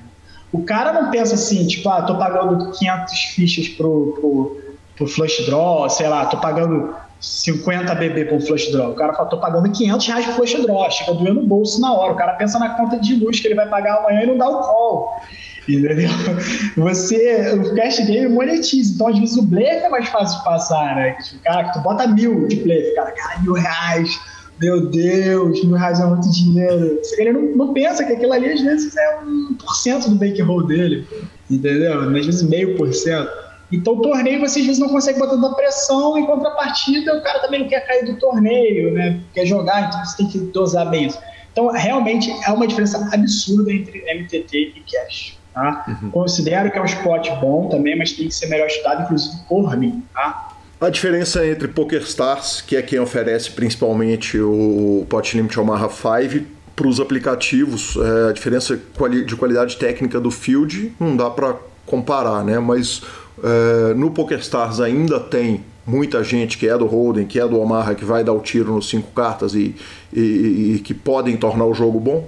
Tem, acredito, acredito, como eu te falei início, é uma, acho que é uma tendência mundial no Marcio Cartas. Sei que o boom foi no Brasil, a galera lá fora já tá vendo esse esporte, tem agente estrangeiro, tipo, no clube aqui no Brasil, então, tipo, a parada tá crescendo realmente.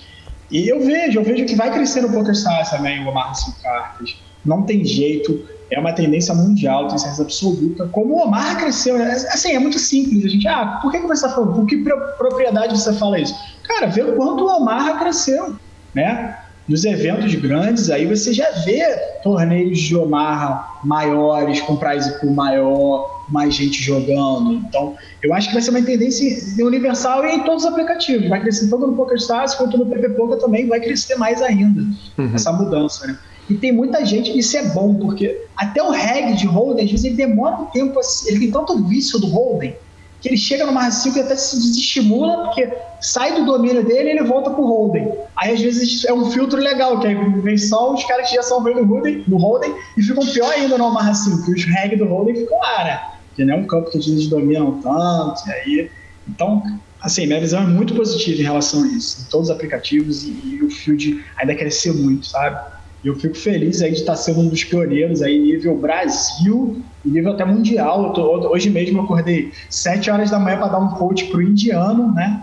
É, eu acordei 7 horas da manhã porque lá na Índia era 3 e meia, né? São 8, 8 horas e meia de diferença. E, e tipo, né, deu coach inglês, né? outra coisa da marinha e também investimento pessoal foi inglês, importante, né? É, então eu dei o coach inglês para ele. Ele, cara, na Índia tá uma febre só que, pô, os indianos são muito pagador, me ajuda, que eu tô perdendo dinheiro aqui, eu calma, a gente vai adaptar a estratégia. Os indianos são muito pagador, você pode me pagar o curso me botando pra dentro do jogo. Exatamente. Nesse nível. Eu falei, irmão, bota aí, aí nesse clube aí da Índia. Ele falou que é uma loucura. Então, mas isso também é um indicador que você tem uma tendência mundial, cara. Né? Tipo, o cara lá da Índia me procurou um coach de um brasileiro aqui, sabe? Tipo, para você ver como as coisas, né? Estão tão interligados e o potencial de crescimento é grande mesmo, né? Falo nem em aplicativo, falo tendência mundial. Realmente eu fico muito feliz aí de ser um dos pioneiros, até mundial, se você ver curso, curso exclusivo de Omar Sem Cartas, no mundo, exclusivo, né? Não tem, né? Então eu fico feliz aí de poder agregar aí com o mundo do poker nesse aspecto. Ah, você falou que você estava num evento de cash ao vivo é, no Brasil. É, eu não vou entrar no mérito da questão se vocês estavam de máscara ou não, eu vou ignorando ah, todos esses aspectos. A minha pergunta é a seguinte: o reiki ao vivo é diferente do reiki nos aplicativos. É, quanto que o field tem que ser melhor no evento de PLO 5 ao vivo para compensar esse aumento do reiki comparado com o dos aplicativos? É, com certeza. Isso aí é um fator óbvio, não vou ser hipócrita que fala, não, né, querer divulgar algum evento ao vivo. Aqui a gente não tem muito mimimi. Certamente o RIC ao vivo é maior, normalmente as pessoas adotam ali o 5%, é, sem cap, nos aplicativos tem o cap ali de reiki, é, é maior. Mas por que, que compensa ao vivo? Porque realmente no ao vivo você consegue, cara, é muito Assim, eu vi quanto é mais fácil, esquecido quanto é mais fácil você jogar ao vivo, assim, cara. Cara, tem uns tel assim, dos adversários que é absurdo. O cara já reclama que não bateu a carta dele. Online a gente não consegue ver isso, né? Tipo, uhum. Tem as tel, tem os notes e tal, mas tipo Cara, tu vê quanto. O cara já não bateu, o cara já quase folda. E tu, tu bota 10 reais, não pode dormir, o cara já tá foldando. Assim, então compensa nesse aspecto, realmente ser muito mais fácil perceber a atitude dos adversários, principalmente num evento de cash, que é bem recreativo, né? Nos live, de torneio, tem muito profissional jogando. Então, e, e, sempre tem aquela estrelaça, né? Uma pessoa que tem um poder aquisitivo muito alto. Então, se você vê esse spot, ah, um evento que realmente vai. Muitas estrelas assim vão comparecer, a galera bem recreativa pode botar REC até 10% que eu vou, irmão, porque compensa muito, né? Você vê ali, mais fácil jogar, mais fácil sentir a mesa. Tu já vê que o, o tiozão lá que tem um poder aquisitivo alto tá tomando as cachaçinhas dele, tá doido para doar, mas tá se divertindo, então deixa ele. E a gente, como um jogador profissional, vai se divertir, né? Óbvio que a gente se diverte muito mais no live, né? Do que no, no online, né? Se diverte muito mais, muito legal é, mesmo com essas restrições de pandemia e tal, né, obviamente teve toda essa preocupação em essa parte, é, mas dá para a gente se divertir bastante. E aí, em resumo, também é isso, né? Se for um cast que pô, vai ter uma galera recreativa, um volume legal, é, aliado a essa percepção mais fácil de jogar live, vale bem a pena. Porque mais que tu perca uma parcela do rei, você vai ganhar muito dinheiro ali, né? Vai ser muito EV com o que você consegue ganhar ali com essas estrelas e tendo essa percepção melhor da mesa. Perfeito. É, vamos falar um pouquinho do line-up, cara. O line-up sempre tratou o PokerCast com muito carinho, né? Eu trouxe os meninos para cá e eles vieram e, e, e, sempre tratou a gente com muito carinho e seu curso já existia, na verdade. Me conta como é que funciona a parceria com o line-up, como é que funciona a entrada do Thiago Paulo para o line-up? Ah, com certeza, né? É, a, a, gente estava numa crescente, né, aqui na página do Five Cards. O, eu tive um acesso ao Bruno Foster, me conhecia pessoalmente, é uma pessoa sensacional, gente boa demais. É, e ele me mostrou o line-up né, como um spot de, de, uma empresa ali que podia me ajudar a gerenciar um projeto meu de um time macro. Né, a gente tem um projeto de um time macro de Five Cards, que a gente tem, enxerga esse spot que vai crescer muito né? E a gente quer montar uma equipe top para bater o field. Então eles, como uma empresa, enxergaram o spot bom de mim, que tem poucos aí é, coaches de Omar Cássio, posso dizer assim, né? E a gente aliou ali duas vontades, pô, teve uma sinergia muito boa, né? Pô, ah, o, né, o Raul, o Carlinho também, que acompanha ali a galera da ANAP, pessoal, pô, gente boa demais. E chegamos a, a, esse projeto de time, né? Então, eles viram um esporte legal de mim, que eles precisavam de um, que alguém somasse com a parte técnica, e eu também estava precisando, que eu estou sem perna para nada. Minha mulher morre de ciúme no meu celular, 200 mensagens, coach, curso, é, muita coisa. né, muita parceria. Então eu estava sem perna administrativa, então eles somaram com essa perna administrativa. E obviamente o know-how aí do, do, do, mestre Raul, do Foster no Holding, que também agregam, né, abrem minha mente para situações que às vezes eu fechado ali no máximo não teria. E eu somei com a parte técnica. Então isso a gente juntou e hoje a gente está com um projeto top aí de time. Abrimos agora, estava numa reunião antes da entrevista com eles, a gente vai aumentar ali a quantidade de processos seletivos para realmente criar um time top, com uma estrutura de carreira sensacional, para melhorar realmente a galera aí que quer se profissionalizar, né? No Omar Cinco Cartas, que é um esporte perdível, cara. Não estou querendo vender o peixe aqui, mas sendo bem sincero, de coração, é um esporte imperdível, né? Quem começou lá no Holden no início, caraca, tipo, evoluiu muito rápido, deu muita grana, se aposentou cedo. Aí então a minha ideia é se aposentar antes do que eu estivesse na Marinha, né? Esse esporte aí do Five Cards. Ou seja, tá montando o time, lá vem o Thiago estragar meu field. É. Não, mas, mas calma, calma, vai crescer muito, Field. Na proporção que eu boto uma galerinha mais reggae, vão aparecendo milhões de fiches aí da vida. E é aquilo, né? A gente vai se adaptando também, mas isso aí é uma tendência, né? Não tem como. Mas te garanto que o Field ainda tá mil, um milhão de vezes melhor do que o do Holden. Então, mesmo que se tiver 200 tipos de Omar 5 cartas, ainda vai estar melhor do que o Field do Holden né? Aquele galerinha nova estudando bastante, então lá o Fuji é só pedreira. Bacana demais. Tiago, cara, que sensacional. Eu vou abrir o espaço para você poder deixar os endereços e tudo, para você chamar a turma para poder é, fazer os cursos, mas antes eu tenho que te perguntar, né? A turma da Marinha olha para a vida do Thiago e fala: Porra, olha o malandro aí, tá aí batendo nos outros no baralho, cansou de bater na gente aqui no navio. É, com certeza. A galera olha assim com né, um certo desconfiança, tá, o que, que esse cara tá fazendo.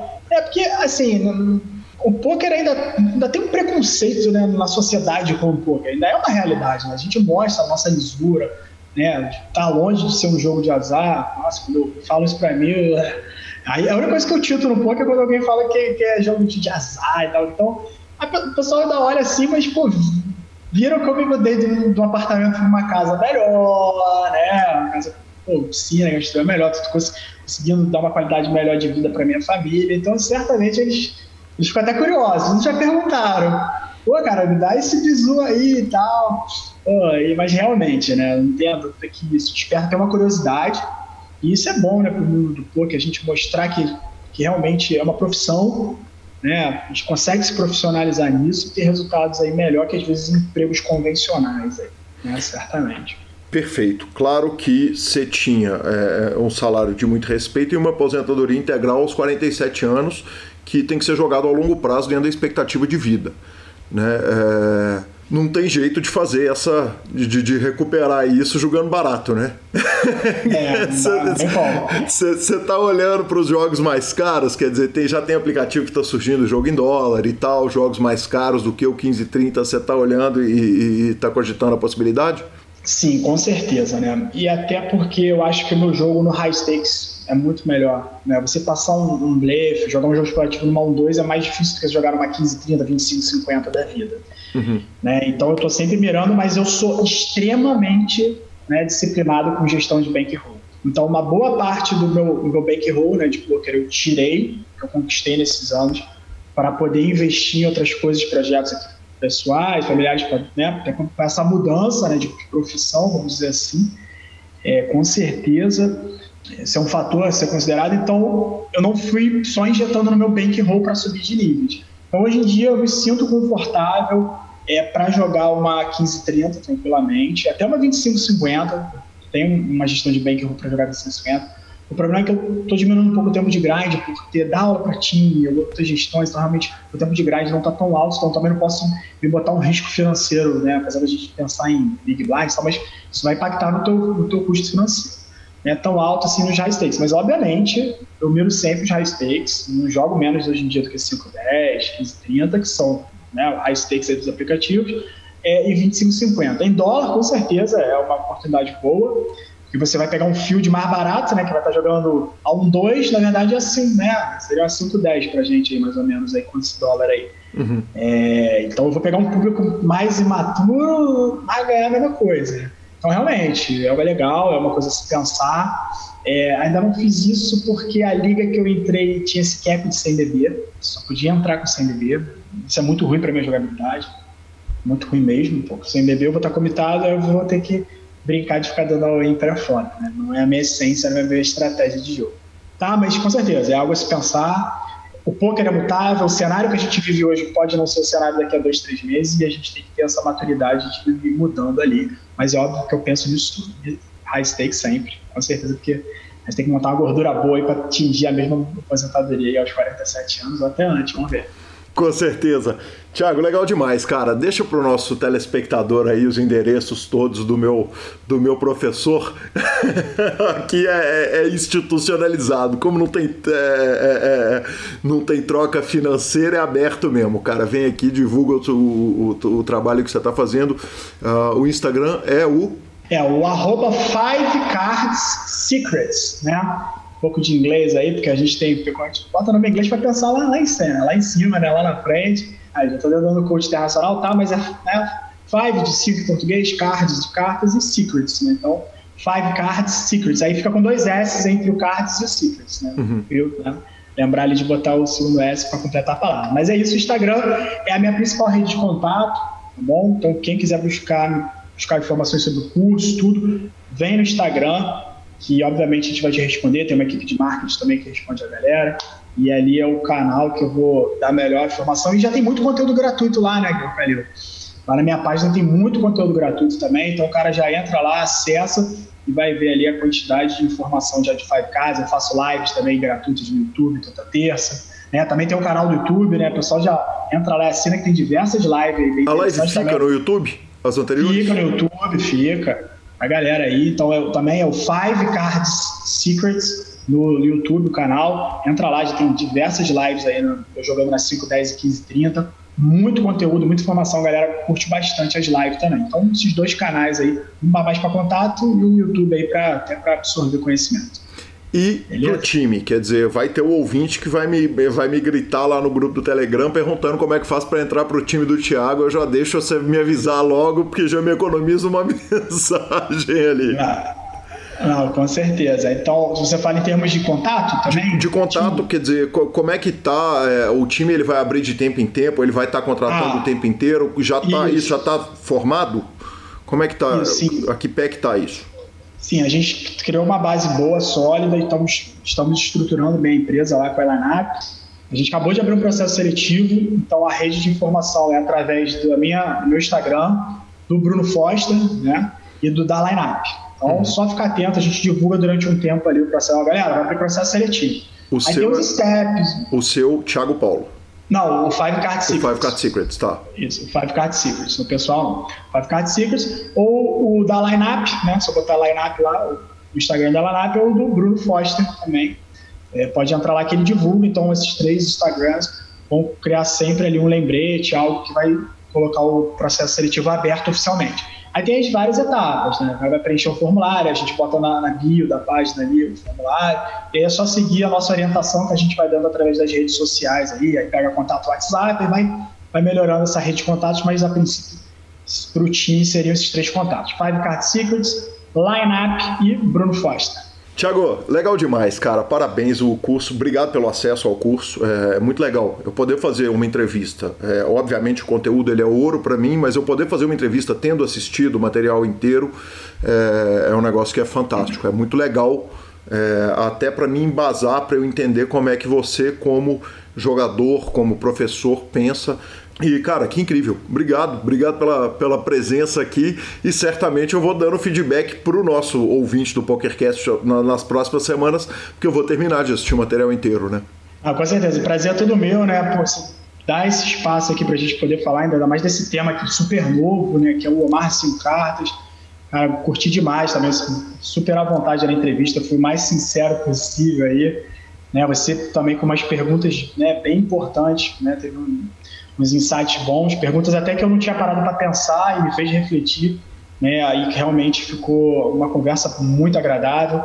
E é isso, galera. Meu, meu trabalho é esse. A gente está lá no Instagram criando aí muito conteúdo para vocês. Tem um vácuo de conteúdo, então a gente está sendo pioneiro. Eu que agradeço demais e pode dar o feedback também, como eu faço lá, as lives que eu perco, eu posto lá. Então também, para dar um feedback sincero do curso. Se não estiver gostando, pode falar que aí eu melhoro para o próximo lançamento. Tá? Mas eu espero também estar agregando na sua formação como jogador de Omar 5K. Bacana demais, muito obrigado, Thiago. Parabéns, sucesso agora junto com o line-up e sucesso para o time. Valeu, meu amigo, grande abraço. Obrigado. Aí sim, Marcelo Lanza Maia, que homem, meu professor Tiago Paulo, cara, legal demais. É, bicho, só elogios, muito bacana o curso, estou muito feliz fazendo. Parei essa semana por causa das vocês vão ver nas dicas culturais por quê, mas já volto e vou terminar o curso inteiro. Tiago, sucesso, cara, que legal, que prazer falar com esse carioca, gente fina, bacana, que nos atendeu aqui com o maior carinho. A gente vai direto para as nossas redes sociais. É, falando um pouquinho a respeito do nosso torneio semanal, Lanza, o Ricardo Micai é, cravou o torneio da segunda passada, ganhou o heads up do Vinícius Nogueira e lavou os ouvintes forrando em bounty, que eu, nós estamos metendo bounty um no outro, e agora o Pita entrou na brincadeira, quer dizer, o Rit Gomes entrou na brincadeira, tá todo mundo botando bounty nas paradas, velho. Eu vou te contar um negócio, esse torneio ele vai virar é, high stakes, um torneio de 20 reais vai virar high stakes só do tanto de bounty que a gente está oferecendo. Mas, tamo up. Sem dúvida. E ainda estamos up. Por Isso. incrível que pareça, estamos up. Exatamente, Marcelo Lanza. Nós pegamos mesa final atrás de mesa final aí, chegamos na retinha, arrumamos um troco o suficiente para pagar os baldes, pelo menos. Exatamente. Mas ó, ontem quem cravou o torneio foi o Thiago Cílio, uh, de São Paulo, mas pode ser que o cara seja de Belo Horizonte, porque a foto era do Ronaldinho Gaúcho o nick é o Brujo. então, pode ser um, um, paulista que torce pro Galo, é fã do Ronaldinho. Ficou na segunda colocação, querido Fred Bicudo, Fred Roscoe. E, e, cara, eu vou falar um negócio com vocês. Por causa daquele chat nosso, que a gente abre um chat gigantesco, o querido Vinícius Nogueira, descobriu que eu estou com um problema no meu computador, aquele sofrimento nas transmissões com sequela, afinal de contas ele é um computador feito para áudio, não para vídeo. E cara, ele está me dando uma atenção no upgrade que eu vou dar no meu computador, que obrigado Vinícius, eu informo ao ouvinte o seguinte, no dia que o programa chegar mais redondo, a culpa vai ser dele. Se um dia ele não chegar, a culpa vai ser minha. então tá, né? Mas eu descobri também que o senhor é um gênio da medicina diagnóstica, né, velho? Ontem mandei uma mensagem para Marcelo Lanza Mais, escrito o seguinte, velho, eu tô muito mal. Ontem era segunda, né? E eu não sei se é ressaca ou se é coronavírus. O Lanza virou para mim e falou o seguinte: Cara, bebe. Se rebater, é ressaca. Se você piorar, é coronavírus. Falei, velho, cara. Praticidade a gente se vê por aqui, cara. Que praticidade, velho. Que inteligência, que. Double check, Que capacidade isso. lógica, velho. Parabéns. É, cara, double check. É, é, é, medicina diagnóstica por eliminação, que chama isso. Sim. House me explicou isso em oito temporadas. Puta, maravilhoso, maravilhoso. E descobri também que o Neto Gol é um poeta, cara. A gente estava falando sobre os torneios de Mixed Games, ele virou e falou o seguinte: os catrupes não pagam a aposentadoria, mas pagam as contas. Olha que frase. Pessoal, que homem. Olha que frase. Obrigado ao Mantos Black Moon, Celso Fernandes, que nos instagramou. E segue o áudio do Arthur Bernardo, do nick Aerob. Bom dia, Calil. Beleza? Olha só, eu vi você comentando que tá fazendo o curso de Omaha 5, né? Eu há um mês mais ou menos eu venho me empenhando no Omaha e até acho que meus resultados estão melhor que no, no Holden. E é muito mais gostoso jogar uma. Então eu queria, aproveitando esse teu é, feedback aí a respeito do curso, eu queria ver se você pode me indicar um curso de Omaha para a gente melhorar um pouco o jogo. Se puder me dar um toque aí de alguém que você conheça, que possa, que faz isso aí online, me dá um toque para a gente consultar, beleza? Obrigado, né? O curso básico, tá? Não, nada avançado, não sou jogador ainda de micro-stake, tá? Beleza, obrigado. Porra, no programa de hoje não tem jeito de indicar outro curso, né, Arthur? Tá aí o monstro, você ouviu ele falar por horas e horas, procura lá, tamo junto. Vamos que vamos. Finalização. superpoker.com.br, tudo sobre poker no Brasil e no mundo. Onde tem poker, o Super Poker está. Na aba de clubes, a guia de clubes do Brasil, onde jogar e a agenda diária dos torneios. Super Poker na aba de vídeos e no YouTube, as transmissões ao vivo com os maiores torneios de poker do mundo, análises técnicas, programas de humor, entrevistas icônicas e o PokerCast. Revistaflop.com.br, a sua revista de poker há mais de uma década, contando as grandes histórias do poker. Assine já. E mibilisca.com, cobertura mão a mão de torneios pelo Brasil e pelo mundo. Dica cultural, Marcelo Lanza. A dica cultural da semana, semana passada eu falei sobre o jovem Wallander e citei que tinha, tinha a série, o Wallander, e eu fui lá. Fui lá ver a série sueca, o Wallander, são quatro temporadas, três episódios cada, uma hora e meia por episódio, tá? E é absurdamente sensacional. Uma série que saiu há 10 anos atrás, como o cara que faz a série é bom. Cara, você vai vendo o peso dos casos que ele que ele que ele investiga entrando nele, as marcas que isso vai ficando no personagem. Então, para quem gosta de uma boa, muito boa série policial, também indico a série Wallander. É, ela está disponível na, na caixinha de DVD que caiu na esquina de casa. Uhum. Como ela é mais antiga, quem tem o NetNow pode procurar lá que ele também está disponível no Now Net. Nas outras plataformas eu ainda não, não a encontrei. Perfeito, cara. É, eu semana passada eu dei a, a dica do festival Inédit, Inédit, que é de documentários inéditos de uh, filmes de música, sobre música.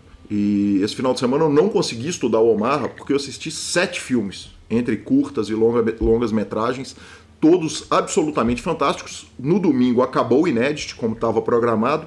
Eu assisti quase tudo que eu tinha que eu queria ver. Ficou faltando um documentário. Eu não vou citar individualmente as coisas que eu assisti, porque foi muita coisa. Mas quem tiver a curiosidade e quiser procurar caído do caminhão, ou sei lá, no próprio site, pode me mandar mensagem que eu, eu, eu descrevo um por um dos filmes.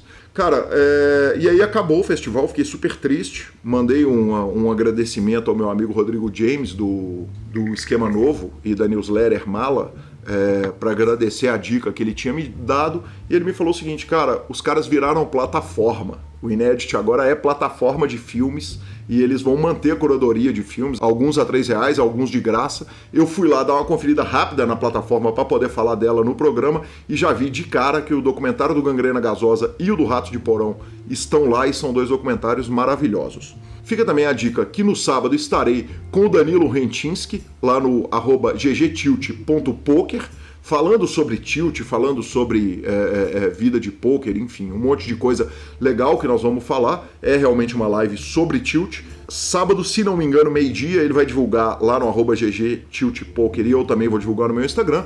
E no domingo estarei no Boteco do Rendel, que está fazendo uma pauta para a gente ter uma conversa. E essa é longa, conversa longa, bebendo, é na Twitch mas aparentemente vai também para o YouTube. Todas as informações estarão também no meu Instagram e no grupo do Telegram do PokerCast. Os dois participam, afinal de contas. Essa, é, essa é a agenda do Guilherme mais ocupado que o Atila e a Marinho em tempos de Covid. maravilhoso, maravilhoso. Arroba Gui Calil e arroba Zamaia são os nossos Instagrams e Twitters. Nos indique, nos dê 5 estrelas. Se estiver ouvindo pelo YouTube, dê o seu like.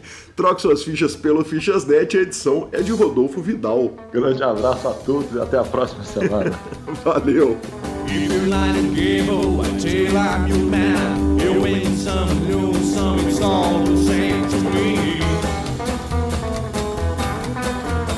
Legends